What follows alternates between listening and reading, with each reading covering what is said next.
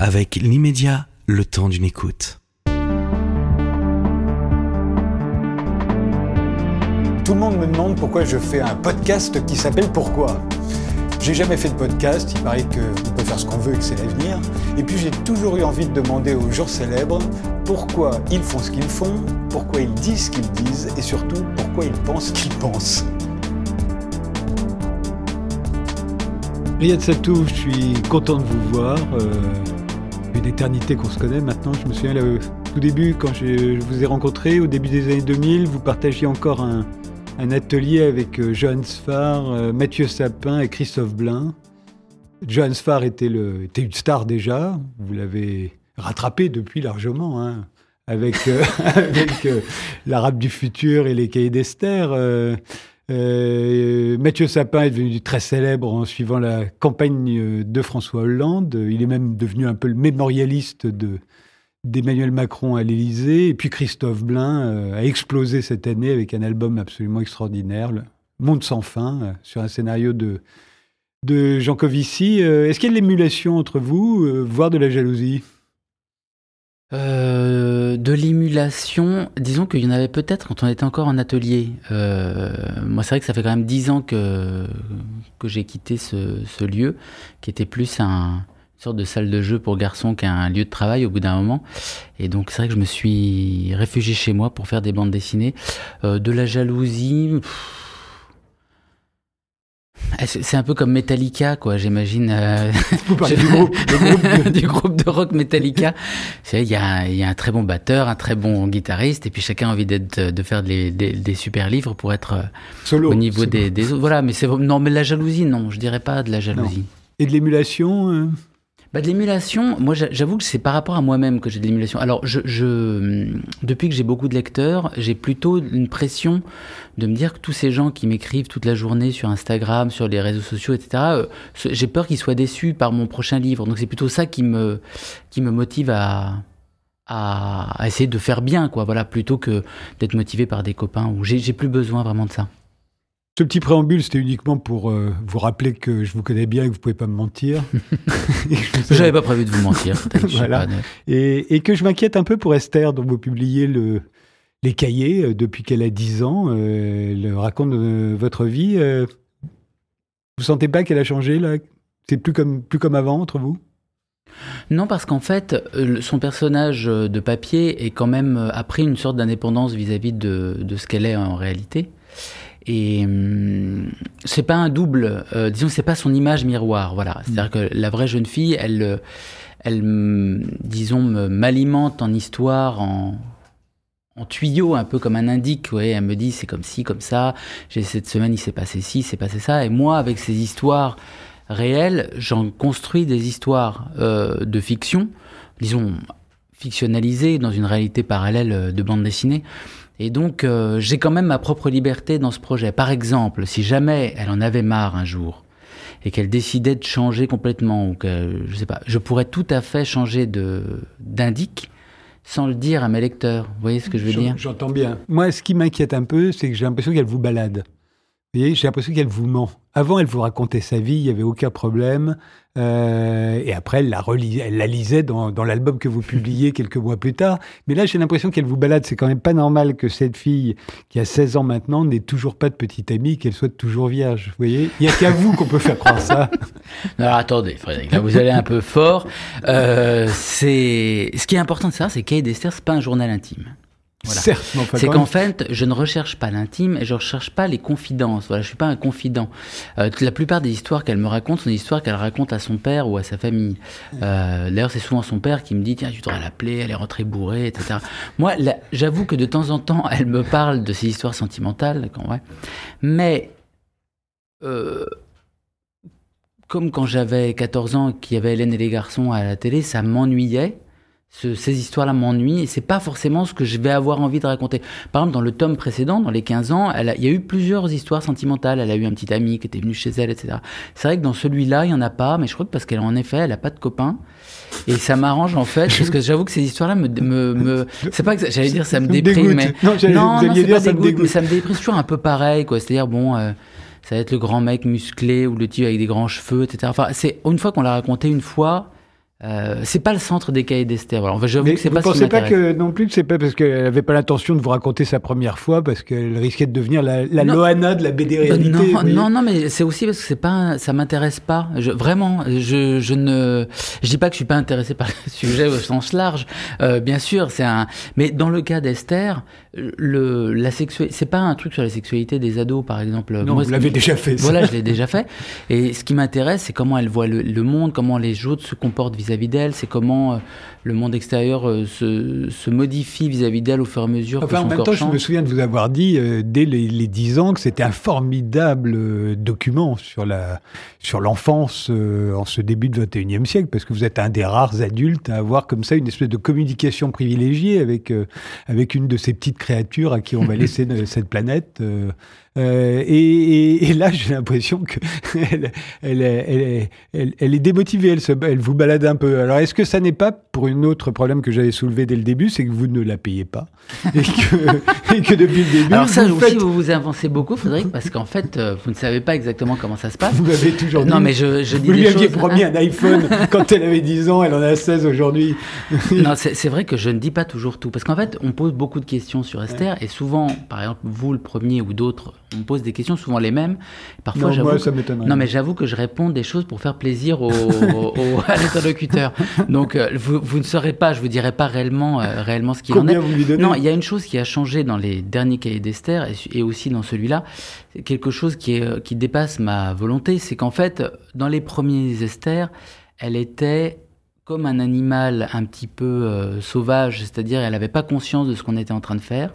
Mmh.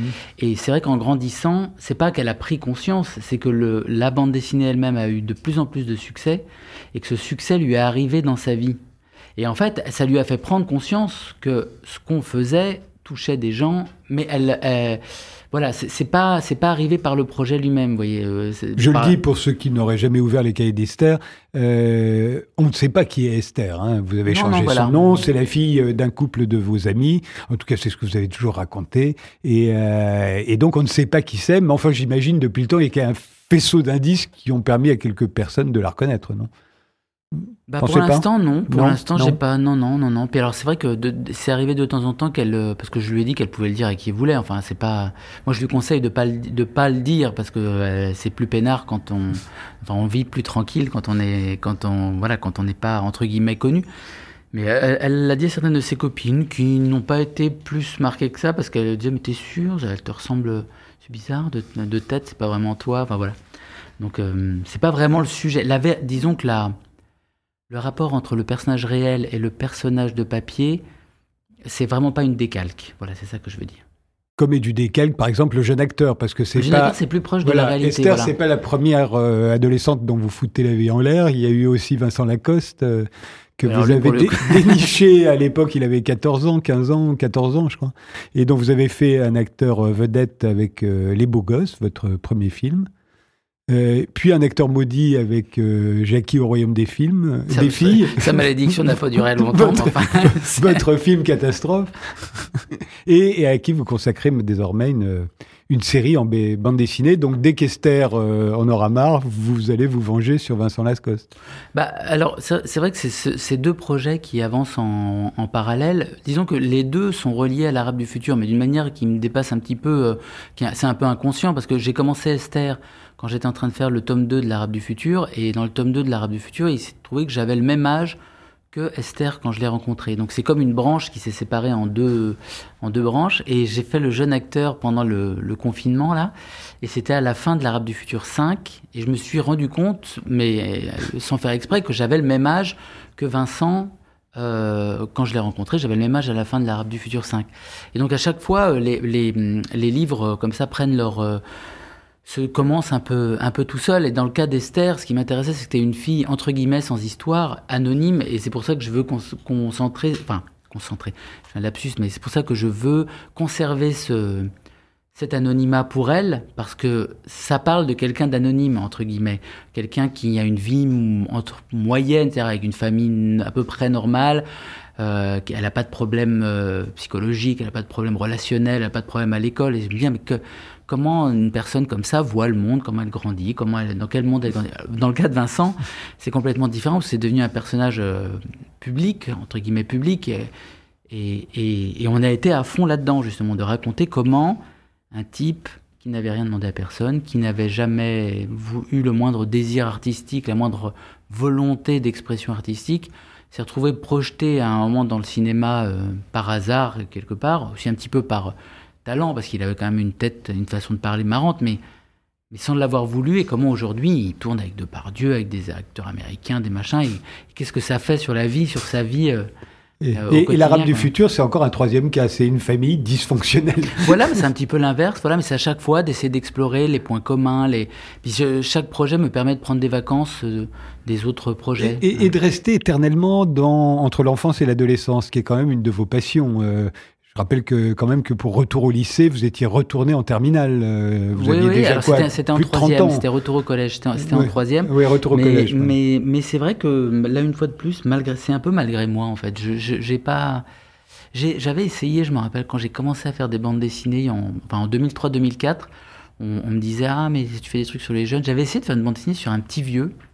Et en fait, euh, j'avoue que ça me, je, ça me passionnait. Enfin, il, aurait il aurait fallu que je rencontre quelqu'un, par exemple, que je fasse une BD sur quelqu'un. Oui, vous êtes obligé de pomper à chaque fois sur quelqu'un. Je, je ferai une BD sur moi à la fin de, la fin de ma vie, je sais pas. Mais je, je, doute que vous vous intéressiez encore à vous euh, au-delà de, au-delà de, de, de, l'âge de 18 ans. Hein. Non, mais peut-être. C'est vrai que je, je ne. Je, euh, c'est quelque chose que je dis assez souvent, mais qui est vraiment vrai, et c'est pas du tout une coquetterie, mais mes livres sont faits à moitié dans l'inconscience.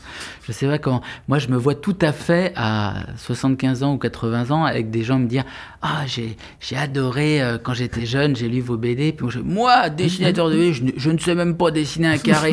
Et je me vois bien avoir complètement oublié que, que j'ai fait des livres. Quand j'ouvre mes BD, euh, euh, il n'y a pas longtemps, j'ai ouvert un Pascal Brutal. Je ne me souviens absolument pas avoir dessiné ces pages. Je ne me J'adorais Pascal Brutal, d'ailleurs, qui, qui était une sorte de champion du virilisme, une espèce d'homme sans complexe le contraire d'à peu près tous vos autres personnages, puisque peu de temps avant, vous faisiez les, les, aventures du pauvre Jérémie, qui était à peu près son inverse. Et euh, Pascal Brutal, euh, vous ne pensez pas pouvoir le, reprendre un jour? Moi, il bah, me manque énormément. Oui, alors c'est vrai que c'est un personnage que j'ai que, qui, est apparu, euh, que, j'ai créé en 2003-2004. Alors c'était une, une, époque complètement différente. Parce qu'il faut savoir qu'il n'y avait pas euh, de téléphone portable, il n'y avait pas de réseaux sociaux, il n'y avait pas Internet comme ça l'est aujourd'hui. Et qu'aujourd'hui, quand vous ouvrez Facebook ou n'importe quelle, euh, euh, quelle plateforme comme ça, les informations que vous recevez et dont vous êtes bombardé sont 50 fois pires et plus déglinguées que tout ce que je pouvais inventer dans Pascal Brutal. Et j'avoue que souvent, je me suis dit, tiens, j'ai envie de. Je le reprendrais bien, refaire un album ou voir où il en est, essayer de trouver autre chose et tout. Et, le monde réel euh, est très challengeant euh, de ce point de vue-là. Euh, vous voulez dire que le, virilisme que vous combattez si assidûment depuis vos débuts a triomphé? Non, mais par exemple, dans Pascal, le brutal, le principe c'était d'imaginer le monde un peu empire, par exemple. Alors, j'essayais d'imaginer. Alors, il y a eu plusieurs histoires. Euh, alors, ça se passait dans une France un peu post-apocalyptique où Alain Madelin était président, etc. Où, alors, ça ressemble un peu à aujourd'hui. Enfin, je. Euh, sans, sans coquetterie. Enfin, et par exemple, si j'avais été amené à. J'ai jamais fait. Je voulais faire un album qui s'appellerait Pascal en Amérique, comme Tintin en, Amérique.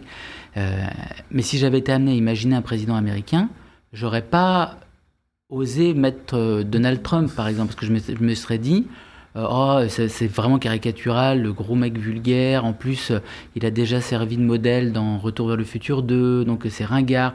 En fait, j'aurais essayé de trouver quelque chose de plus original. Donc la réalité a été quelque chose de... Beau, de donc c'est très difficile à écrire. Et d'ailleurs, il n'y a pas tellement de films de... Comment dire de Comme ça, de... de un peu de science-fiction qui dans un futur proche qui se passe aujourd'hui. Parce que tout, tout semble déjà exister. Oui, enfin, il y en a quand même, mais. Euh, bah, pas trop. Qu'est-ce Il n'y en a pas énormément.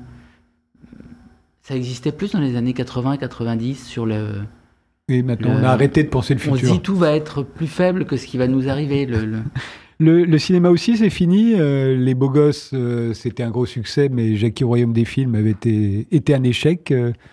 Vous repiquerez jamais euh, à ce truc-là? Si, j'aimerais bien. J'avais beaucoup euh, aimé faire ça, mais après, c'est vrai que. C'est les autres qui euh, veulent pas? Non, c'est que non, au contraire, non, non, pas du tout. J'avoue qu'ils voulaient pas à la fin de Jacques Rome Défi parce que ça avait été un four, mais le succès étant revenu avec l'Arabe du futur et Cahiers d'Esther, maintenant j'ai les portes se sont rouvertes et, et... mais c'est vrai que parler des projets avant qu'ils ne soient faits, c'est un truc que je, comprends. voilà, je préfère pas. Mais j'ai l'impression quand même que vous êtes fâché avec l'imagination aujourd'hui, l'imagination qui présidait à, Pascal Brutal, par exemple.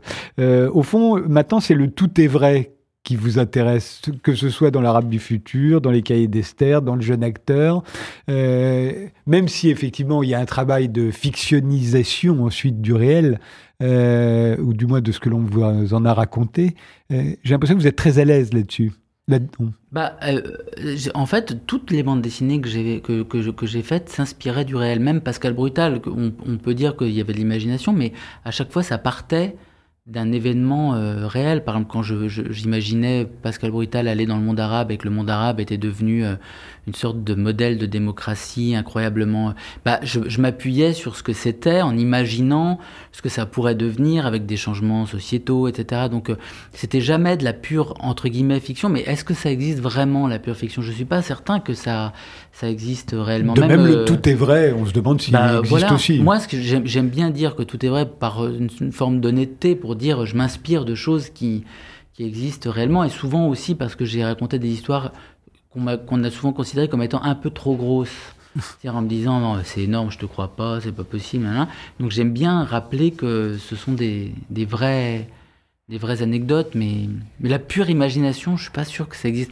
Les gens qui essaient de le faire, je trouve que ça se voit et c'est souvent un peu euh, raté. Vous, vous, racontez tout sur tout le monde, euh, sauf sur Riyad Satouf, au fond. Le Riyad Satouf de 44 ans, que j'ai euh, devant moi, là, on sait rien sur lui.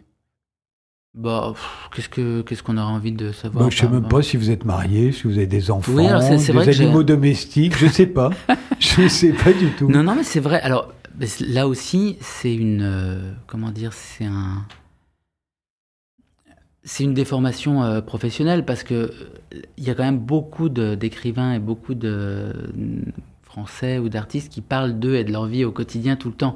moi j'avoue que moi j'avoue que ça, moi, moi j'avoue que ça me stresse. Et à chaque fois quand je les vois, je dis mais c'est horrible, c'est ultra antipathique, c'est nul et tout. Enfin voilà, et j'ai l'impression que si je parlais de moi, surtout du gars qui a du succès, euh, qui a la chance de bien vivre euh, à une époque où il y a tellement de gens malheureux et tout, ça n'a aucun sens. Enfin, et, mais alors, là où c'est intéressant ce que vous, ce que vous dites, c'est que j'ai quand même, je pense que je vais en parler dans le jeune acteur. Parce que le jeune acteur, je parle de ma vie au contact de Vincent, mais aussi Quand vous étiez réalisateur. réalisateur, et, mais ça va continuer, il y a d'autres tomes. Euh, l'effet du succès, euh, qu'est-ce que ça fait le succès, qu'est-ce que ça fait quand on gagne de l'argent, enfin des, des ou quand on n'en a pas, ou quand on a des fours, des échecs, enfin c'est des c'est des problématiques. Justement, c'est pas facile d'aborder ces, ces questions-là. Faut trouver le bon angle. Euh, on peut pas se dire euh, du jour au lendemain, tiens, ça va intéresser les gens que je raconte ma vie. non, parce que je vous rappelle quand même que ça intéresse beaucoup de gens que vous racontiez votre enfance. Alors a priori, ils ont envie de savoir ce qui est devenu ce formidable petit angelot blond. Oui, mais parce que déjà dans l'arabe du futur, j'ai pas la, sensation de raconter mon enfance. Je raconte le portrait du père. En disant que je me réfugie là-dedans, en me disant c'est pas mes propres aventures. Alors, je suis un des personnages principaux. Vous n'êtes pas le plus calpivant. Mais vrai. voilà, c'est vrai que c'est pas, hum, euh, c'est pas, c'est en justement en, bougeant le point de vue sur un autre d'autres personnages que j'ai trouvé le moyen de raconter cette histoire. Et, c'est pour ça que je, je l'autobiographie en tant que telle, c'est pas un truc que je trouve ultra passionnant non plus. même si j'en fais, j'en fais euh, forcément, mais voilà, je j'aurais pas j'ai pas d'appétence pour raconter ça euh, comme ça, ni de parler de moi ou de Mais imaginez la, génération des grands de la bande dessinée que vous avez dû lire quand vous étiez enfant, comme tout le monde, euh, les Hergé, les Goscinny, les Uderzo, euh, les, Jean Giraud. Ils n'auraient jamais imaginé qu'un jour, l'un d'entre eux raconterait sa vie, son enfance, sur plusieurs albums. À l'époque, on ne faisait que raconter les aventures d'un héros sans peur et sans reproche, qui n'avait jamais aucun rapport avec la vie qu'on pouvait mener. bah, ça dépend des pays, parce que par exemple, la bande dessinée entre guillemets d'auteurs avec des notions biographiques ou sociales. Ça existait au Japon, par exemple. Il y avait, beaucoup d'auteurs qui parlaient de leur de leur quotidien. Enfin, à, à l'époque où en France on était à Métal Hurlant, par exemple, ou des choses comme ça. C'était c'est juste qu'en France, peut-être ça se faisait pas, mais aux États-Unis, dans les années 90, ça existait euh, beaucoup. Non, moi, je parlais de la, bande dessinée des années 60, mais vous avez raison. Après, ça arrive aussi par l'Espagne. Oui, par, oui, euh, c'est un. Mais après, bon, c'est vrai que la bande dessinée, c'est un moyen d'expression très jeune et qui, qui, a eu plusieurs euh, étapes. Ça a, ça a, commencé par être quelque chose pour les enfants, ensuite, ça a été pour les ados. Maintenant, c'est en train d'arriver pour les, vraiment les adultes la, la, euh, avec des sujets de bande dessinée qui peuvent aborder tous les thèmes. Enfin, Et les aventures du pauvre Jérémy, il euh, n'y avait rien de vous là-dedans? Vous avez si, bien sûr, si, si, non, non, c'était des. Je m'inspirais de d'événements qui, qui étaient arrivés à des gens que je connaissais, à des ou à moi, même à certains. Tout en, Parce que quand on regarde le dessin, il ressemble assez au, au à l'arabe du futur. Mmh c'est un peu son prolongement. Oui, oui, tout à fait. C'est vrai. C'était un, c'était une sorte de double de moi. Il était à moitié libyen aussi. Enfin voilà, mais sans être autobiographique non plus. C'était pas. Hum, c'était une sorte d'autofiction. Je sais pas si c'est ça qu'on dit à Saint-Germain-des-Prés, mais dans les. Je sais pas. Les, les, je dis plus, plus longtemps. C'est ça. C'est le, le, un personnage qui est moi, mais pas moi, etc. Mais voilà, c'est pareil. Au bout d'un moment, j'ai eu besoin de changer de, de façon de raconter, de, de, de, de parler. J'ai un peu abandonné ce personnage aussi. Quand on a eu euh, beaucoup de succès, comme vous en avez eu beaucoup là, ces dernières années en tant qu'auteur de bande dessinée, euh, est-ce qu'on a peur que tout à coup euh, ça marche moins? Je parle d'une prochaine série, vous n'allez pas exploiter cette petite Esther jusqu'à ses 25 ou 35 ans, donc il faudra bien l'abandonner si elle vous abandonne pas plus tôt. de même, l'arabe du futur, ça s'arrête. Ben, la peur, non, pas de la peur, non, non, non, pas peur. Vous avez gagné tant d'argent que ça bah, euh, euh, je, je fonde, c'est marrant parce que oui, mais c'est deux choses. C'est-à-dire, est-ce que vous, vous me posez, vous me dites, est-ce que vous avez peur de redevenir sur la paille, ou est-ce que vous avez peur de ne plus avoir d'inspiration et de faire des bandes dessinées? Les deux. parce que est-ce que vous avez peur de ne plus avoir autant de succès? Non, franchement, alors non. non. mais disons que j'ai fait quand même des bandes dessinées pendant 15 ans sans avoir de succès. C'est bien pour ça que je voilà, à l'époque ça vous dérangeait pas, maintenant bah, ça pourrait vous déranger. Bah, Or ces, ces, bandes dessinées étaient formidables entre Oui, mais hein. juste, alors c'est bien bah voilà, mais mais si j'en ai fait pendant 15 ans sans abandonner, c'est que ça me plaisait même quand j'avais pas de succès. Vous saviez euh, peut-être pas ce que c'était que d'avoir une, une baignoire avec des robinets en or. Maintenant que vous savez. Euh. non, mais je n'ai pas cette façon de j'ai pas cette façon de, de penser. Alors c'est vrai que j'étais d'une famille euh, où tout le monde était obsédé par le pognon, donc je vais pas dire que je suis pas contente de bien gagner ma vie aujourd'hui. Je préfère ça que d'être en, en, galère comme ça a pu être à une époque, mais c'est pas non plus le. Si on veut le but dans la vie est de gagner de l'argent, je suis pas sûr que faire des livres ou des BD soit le meilleur moyen de de se dire qu'on va vaut mieux être banquier ou je sais pas ou faire une entreprise ou, ou, lancer des voitures électriques ou je sais pas. Mais en BD le succès arrive euh, quand il arrive c'est génial. Mais quand il arrive pas euh, il y a plein d'auteurs qui font des chefs-d'œuvre sans succès en fait euh, et ils sont heureux de le faire et c'est des livres géniaux. Donc c'est pas c'est pas forcément relié à le succès n'était pas le but pour lequel j'ai fait des BD. Voilà, moi je voulais, sans doute pas. Je voulais avoir des, des, des, lecteurs qui m'aiment et qui, et qui, racontaient les histoires qui. Et quand le succès est arrivé, vous en souvenez À quel moment vous avez pris conscience Tiens là. Oui, oui, oui. C'était, c'est, euh, disons que le vrai succès en bande dessinée, ça a vraiment été avec l'arabe du futur, le tome 1.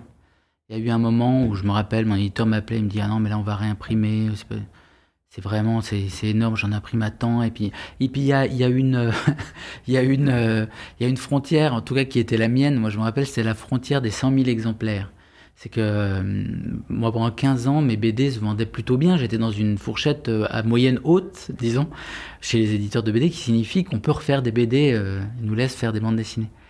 Il y a un moment c'est les 100 000 exemplaires c'est que ça veut dire que ça marche vraiment bien. C'est le moment où et là, je me rappelle, en effet, c'est avec l'Arabe du futur que on avait fait 5000. Je me suis dit, oh ouais, c'est dingue, là, c'est vrai, j'ai vraiment du succès cette fois-là.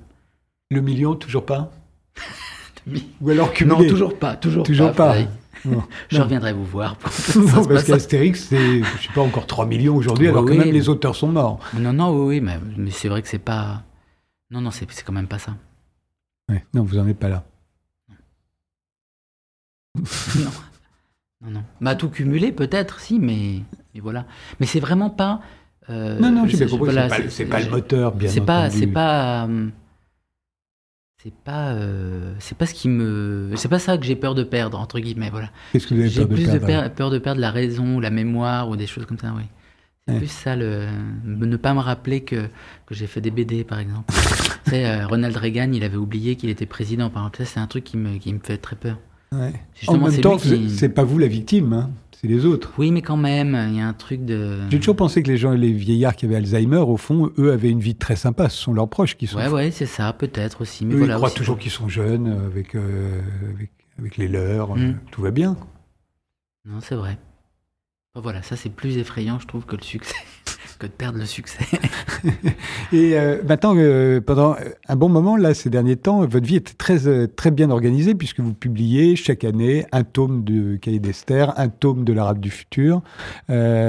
cette, cette vie qu'on peut qualifier de monotone par ailleurs, hein, risque de vous manquer ou il va falloir réinstaurer comme ça Ah, vous voulez dire parce que j'arrive au bout des séries? Bah, dans, le cas de, oui, à un moment, ça va forcément s'arrêter. Est-ce que maintenant vous êtes prisonnier de cette, euh, de cette euh, organisation? Non, non, non, non, non, non, non, non. J'ai vraiment l'impression d'être euh, que les histoires arrivent un peu, elles sortent du de l'inconscient un petit peu. Il y a des, par exemple, la bande dessinée avec Vincent. Elle, elle s'est déclenchée un peu toute seule. J'ai des, souvent des envies d'albums ou de livres ou de projets, de choses différentes. Et il y a un projet qui apparaît d'un coup et qui prend la place de ce que j'avais prévu. Peut-être qu'un jour, j'arrêterai d'avoir euh, des idées, euh, c'est possible, mais, mais en tout cas, euh, comme quand j'ai lancé ces séries, je voulais vraiment aller au bout. Et... Justement, quand on est obligé d'aller au bout et que c'est quand même beaucoup, beaucoup de travail, forcément, on se dit, bah, il y a de temps en temps une idée qu'on a qu'on ne peut pas réaliser, il n'y a pas la place. Bah oui, c'est pour ça que c'est pour ça que plus le temps passe, plus on vieillit, plus le temps de vie se raccourcit, et donc tout ce qu'on fait, en tout cas moi, tout ce que j'essaie de faire doit être un truc important. Je peux pas me dire tiens, je vais je vais faire un, je sais pas moi, réaliser un, faire un film parce qu'on me propose un truc alléchant. Euh, justement euh, financièrement ou je sais pas euh, genre les profs 3 ou... ouais je vais me, je vais pas me, je vais pas me me dire je vais faire ça je préfère me dire tiens je vais faire cette bande dessinée à laquelle je pense depuis longtemps parce que je suis, je suis encore en forme, je sais pas, voilà, c'est un. Vous avez que 44 ans. Oui, hein. mais bon, euh, c'est un. Mais c'est vrai que voilà, c'est un. En tout cas, je choisis ce que je fais. Comme je suis tout seul avec moi-même toute la journée, il faut quand même bien avouer. si en plus je faisais un truc que, que j'aime pas ou que je fais pour gagner des fortunes, mais qui euh, avec lequel je me sens pas bien, je me sentirais pas bien. Voilà. Et vous faites pas de temps en temps ce cauchemar où vous vous réveillez en sueur parce que pendant la nuit vous avez rêvé que vous étiez encore dans l'atelier avec Johannes Sfar, Mathieu Sapin et, et Christophe Blain Pourquoi ça aurait été un cauchemar? Bah Parce que c'était il y a longtemps et qu'il faudrait attendre longtemps avant d'avoir de nouveau du succès. Non, non, non, pas du tout. Non, non, pas du tout. Non, non, non, je, je, Vous y retourneriez avec plaisir? Non, non, non, ça je pourrais pas retravailler dans un atelier. Non, ça c'est pas possible. Avec des losers Non, non, mais même avec des winners. Enfin, c'est vrai que des winners ou des losers ou n'importe qui, mais c'est vrai que c'est un. C'est un. Mais c'est quand on. Il y a, y a, quelque chose de très agréable dans l'émulation ou dans la, la sociabilité aussi.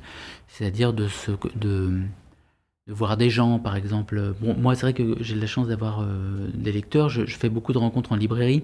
Je, je, vois beaucoup de gens. Donc, moi, je suis plutôt heureux quand je vois personne. C'est, et quand je parle pas à des gens. C'est vrai qu'on me demande plein de choses. Euh, par mail ou, ou, téléphone. Enfin, j'ai tout le temps des propositions de trucs et tout.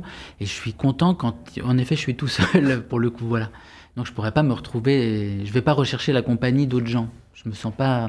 Faites comme moi, vous couchez tard. Mais même pas, parce que non, non. non parce que quand on se couche tard, on est moins dérangé en général. Oui, ah oui, c'est possible. Oui, on a entre minuit et 4 heures du matin, on est, on est tranquille. Oui, bah ça c'est vrai, je travaille le soir, oui, c'est vrai aussi. Ben, ça fera une bonne chute.